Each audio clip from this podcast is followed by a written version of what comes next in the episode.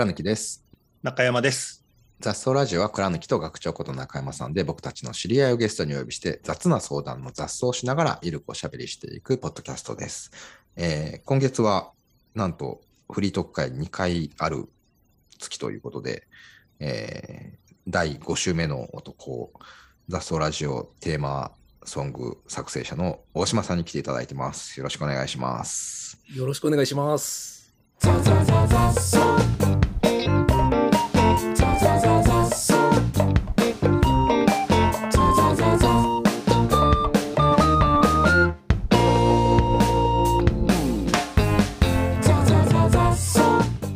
何ヶ月ぶりかの、あれですね、5ヶ月、そうですね。5週目あ。の5週目の水曜日がある。5週目の水曜日がある時だけ登登場できる。で振り返ってみると前回は11月。うん、はい。なので4ヶ月ぶり、4ヶ3度目月ぶり。いや、あっという間、あっという間ですね。この間にトピックス的にはこんなことがありましたか？そうですね。あの、第2子が2月6の風呂の日に生まれて、おめでとうございます。おめでとうございます。ありがとうございます。で、第1子が4月26日生まれなので、まあ、良い風呂。で、第2子が風呂。風呂系。風呂、風呂、風呂じゃん。風呂系兄弟が。で、妻が5月19日で郷行く。で、私が10月18日で、まあ、郷ひろみと一緒なんですけど、うんえー、東岩ということで、うん。うんまあ、風呂、良い風呂、郷行く、東岩っていうね、うん。全員つなげるとうん。いい文章になるという。で、まあ、東京なので、うん。まあ、遠い風呂というと九州、うん。うん。いつか家族旅行で行きたいなというね。なるほど。語呂合わせから目標ができてしまった。いや、いい、いいですね。風呂好き、風呂好きに育つ可能性がある。そう、実際今のところ風呂好きなので、そうなんだ。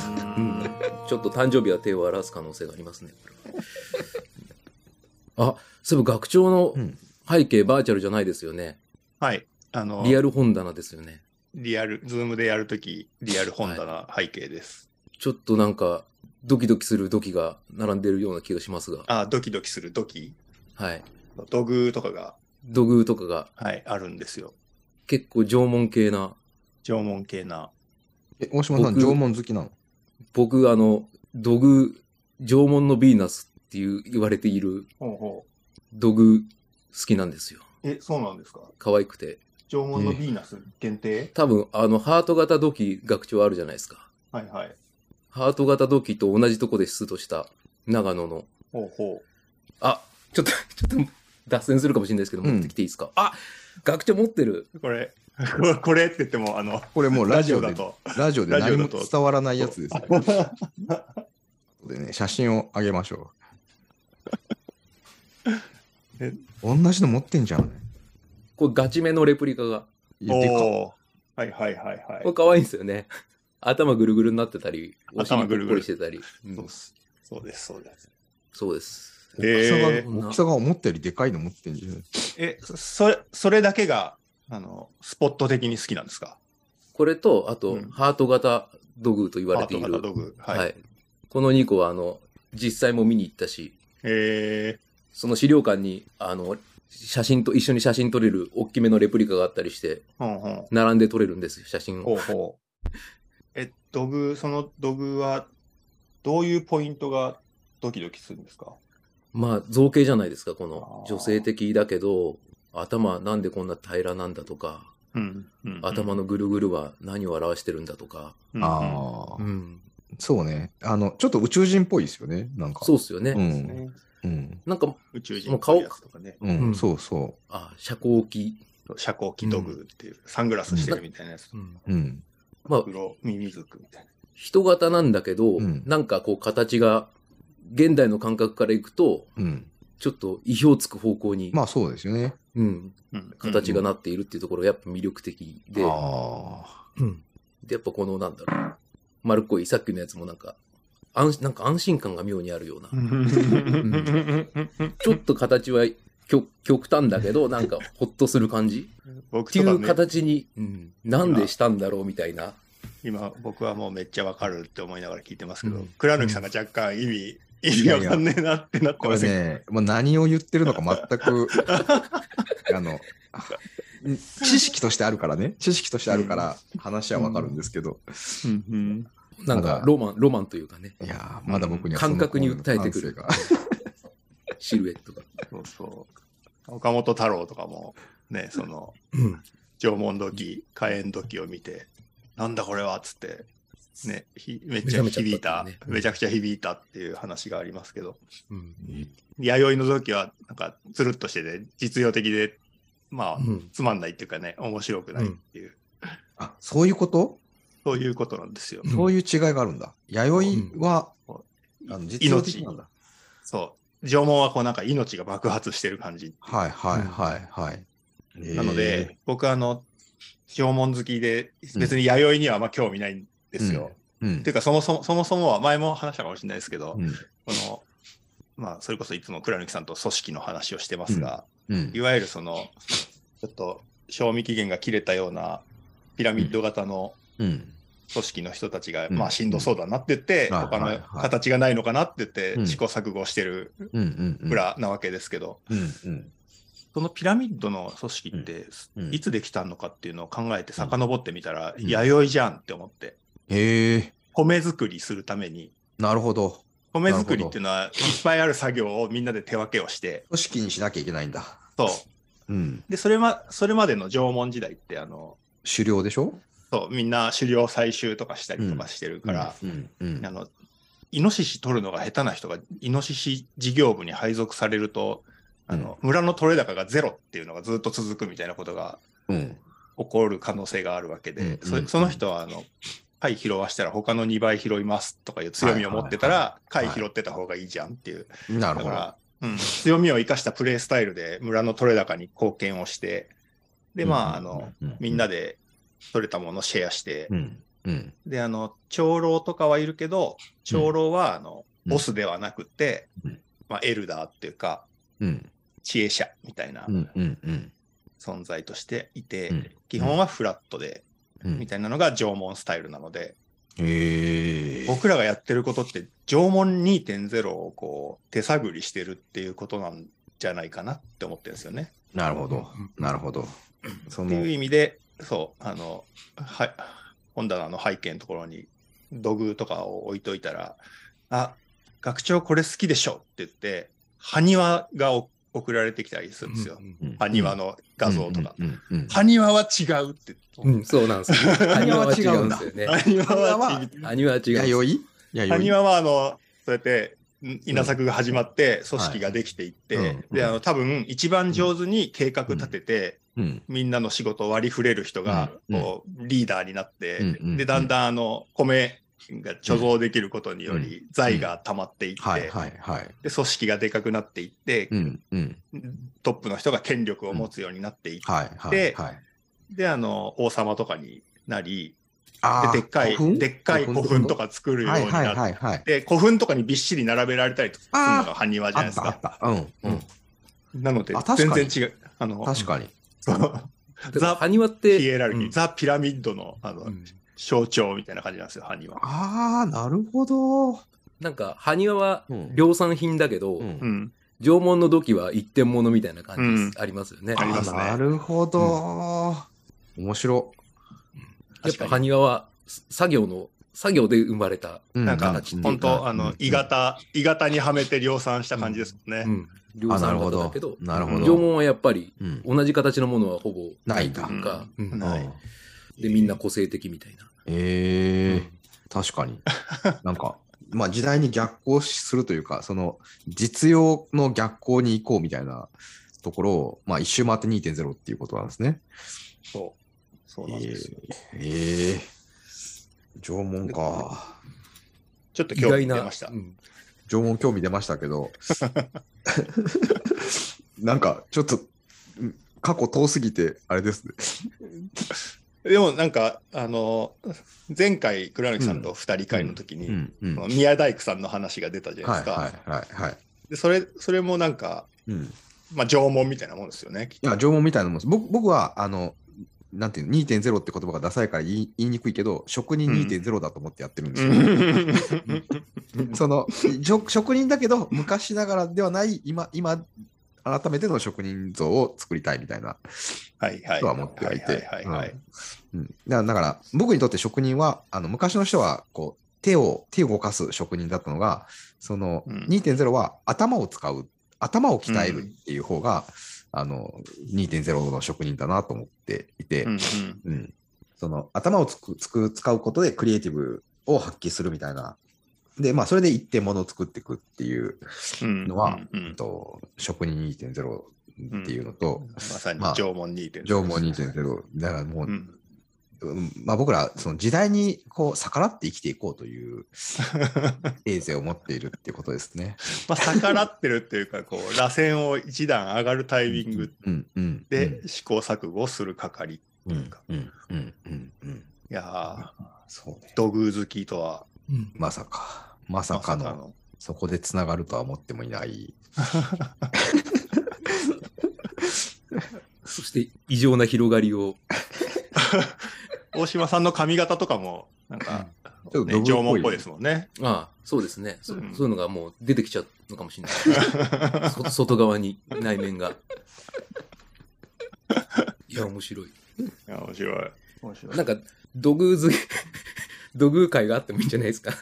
いやね、はい。土偶と縄文を深掘りする、あの、うんほら、あの、草のね、あの、稲垣先生に来た来てもらって、うんうん。草の話を散々してビジネスとつなげてしまうっていうのと一緒で、うんうんちょっと縄文の専門家の先生呼んでみても面白い可能性はある。うんああ、ね聞きたいな、そういううの。んうん面白そうですね。ちょっとリスナーの中で縄文関係に詳しい方か、もしくはそこ に近しいのをごご存知の方いらっしゃったら紹介していただきたいあです。ぜひ、ぜひ、紹介をいただきたい。うん、いや、そう、まあ、なんていうの、縄文、土偶の話で盛り上がりましたけど、あれですよ。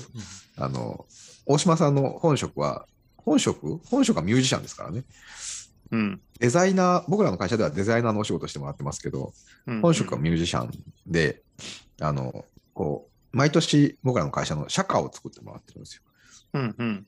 毎年社歌なんですよね。まあ、意味がわからんと思いますけど、あの、ソニックガーデンのあの農会に毎回こそう声をかけてもらうようになって、うん。で、まあそこでちょっと余興として、初めはクリスマスソング、あ年末にまあやる農会なので、うんうん。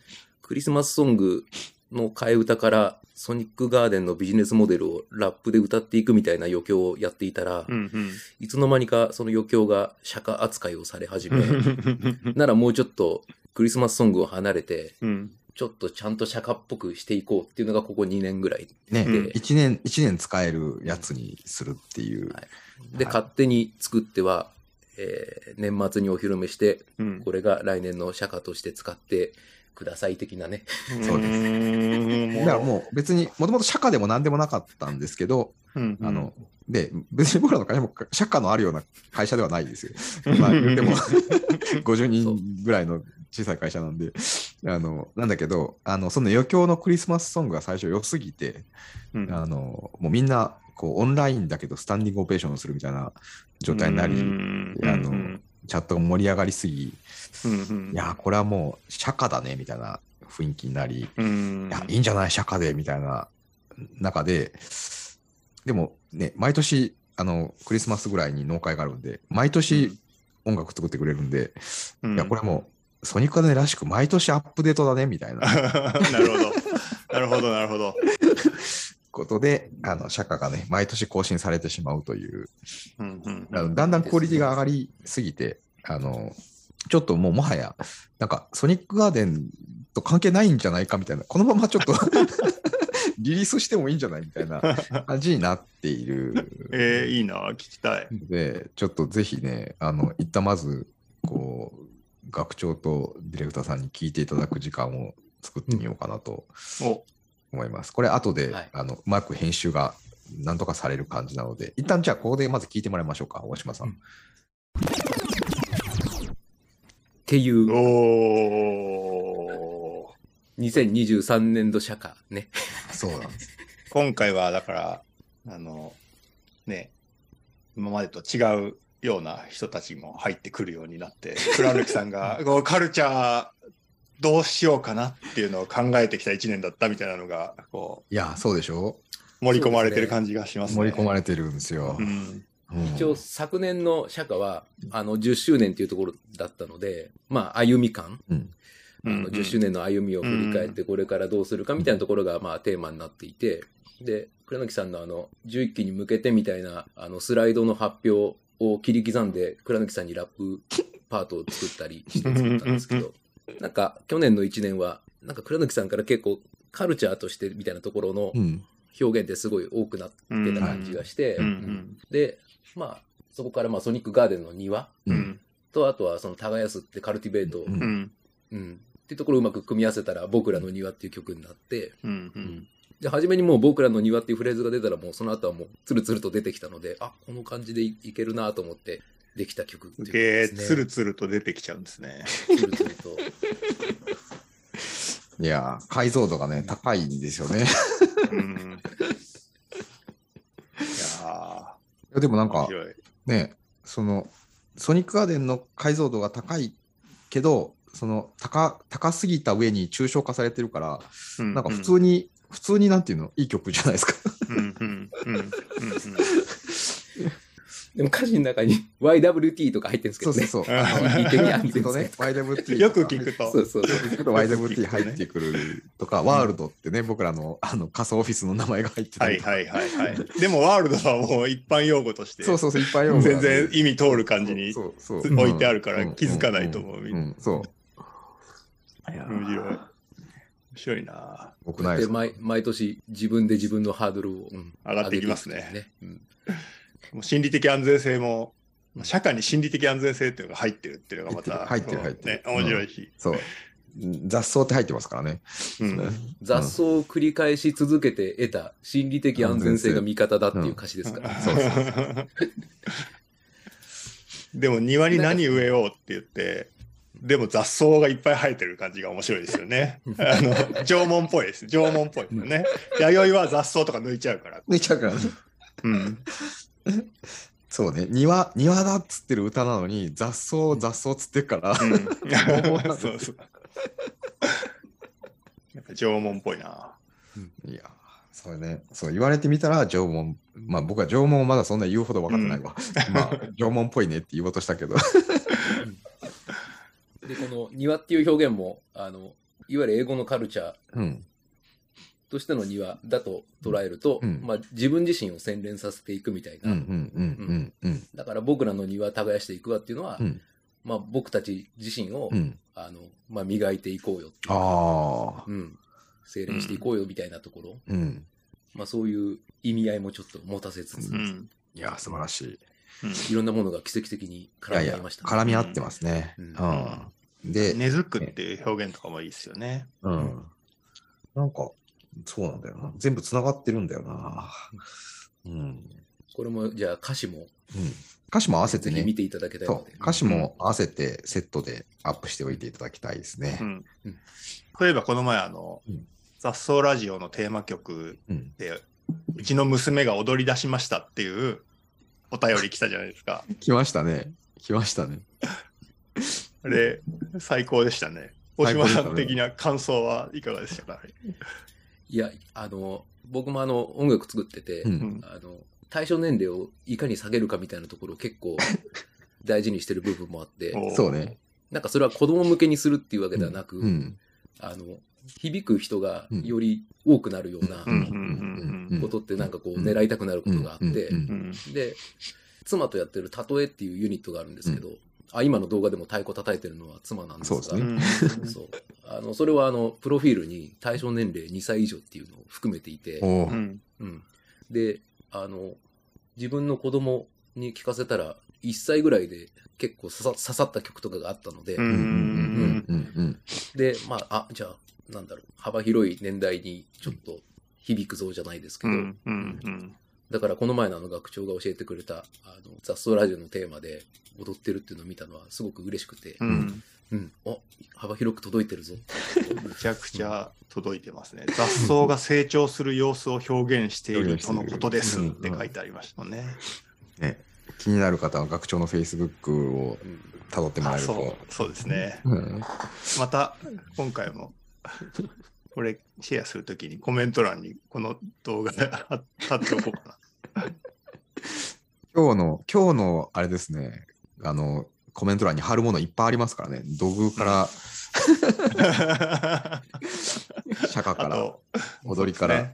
そういやーだってあの踊ってた子は、あの、本編は絶対聞いてるとは思えないですからね。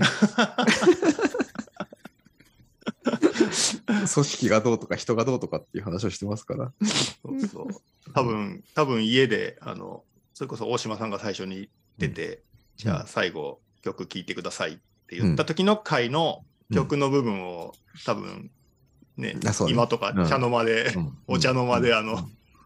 あの曲を流してたんでしょうねきっと何回も。そうね。いやいや、やっぱりあれですね、Spotify でちょっと楽曲だけの配信をすべきですね。あ、そうですね。それをやってもいいかもしれないですそれはやってもいいですね。すごい。うんそこだけ聞きたい。ね、もう、もう、倉貫と学長の話はいいよと。うんそこだけ聞きたいよと。あと、あれも用意しておきたいですね。あのカラオケバージョンっていうか、ああ、雑草。雑草のテーマ、カラオケバージョン。いい。歌詞、歌詞付きでね、インストルメンタルでいい流して、それは良いと思います。いいな。今年の、今年の釈迦も楽しみにしております。あの、そうね、弊社、あの、年々人が増えてるので、もう年々オーディエンスが少なくとも増えているといううん中で、期待も上がり続けているのを、また今年も期待超えてくれるんじゃないかなと。そうですね。それには、やっぱ倉貫さんとコミュニケーションをしなければ。いやいや、本当そうですね。し、僕が、あの、あの、ちゃんとね、ブログ読んでくれくれての歌詞なので、ちゃんとブログ書かなきゃなってやっぱ思いましたね。はいはいはいはいはい。はい。ということで、あの、第5週目の男、大島武則さんに来ていただきましたが、最後、あの、まあ、皆さんに釈迦も、ね、よかったら聴いていただける、釈迦というかね、あの、大島さんの楽曲を聴いていただきたいなということで、えー2023年度の ソニックガーデン釈迦、これタイトルがないのがまたあれですけど、あ、タイトルありますよ。ああるの？あ、そうだ、あるんだ。そうだ。じゃあ、あの、タイトルコールをしていただいて、今回も終わりたいなと思います。うんはい。じゃあ、株式会社ソニックガーデン2023年度社歌、えー大島武則で僕らの庭。僕らの庭、耕していくわ。何を植えようか、また。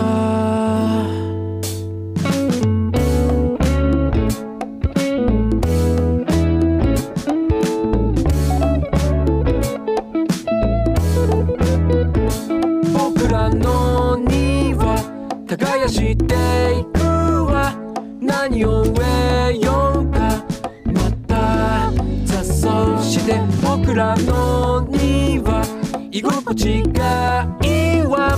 で誇れるようにまたまた耕していく。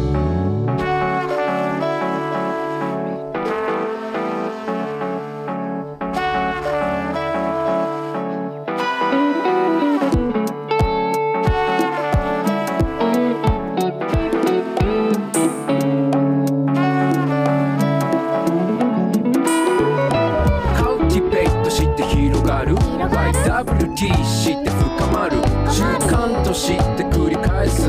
根付くカウチャーカウチャーカウティベイトして広がる。YWT して深まる。習慣として繰り返す。根付くカウチャーカウチャー気づけばほらこんなにも広がっていたわ。緑あふれる庭。変化に合わせ様々な方向へ。多様性を持って伸びたブランチ。何を植えるかはじっくり時間をかけて対話してきたから。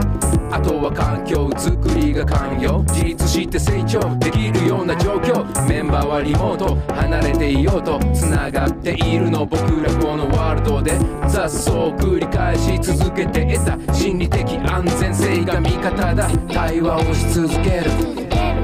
耕し続ける。知らぬ間に根付く。根付くカルチャーカルチャー僕らの庭耕していくわ。何を植えようか。またそそして僕らの庭。居心地がいいわって誇れるようにまだまだ。耕してく。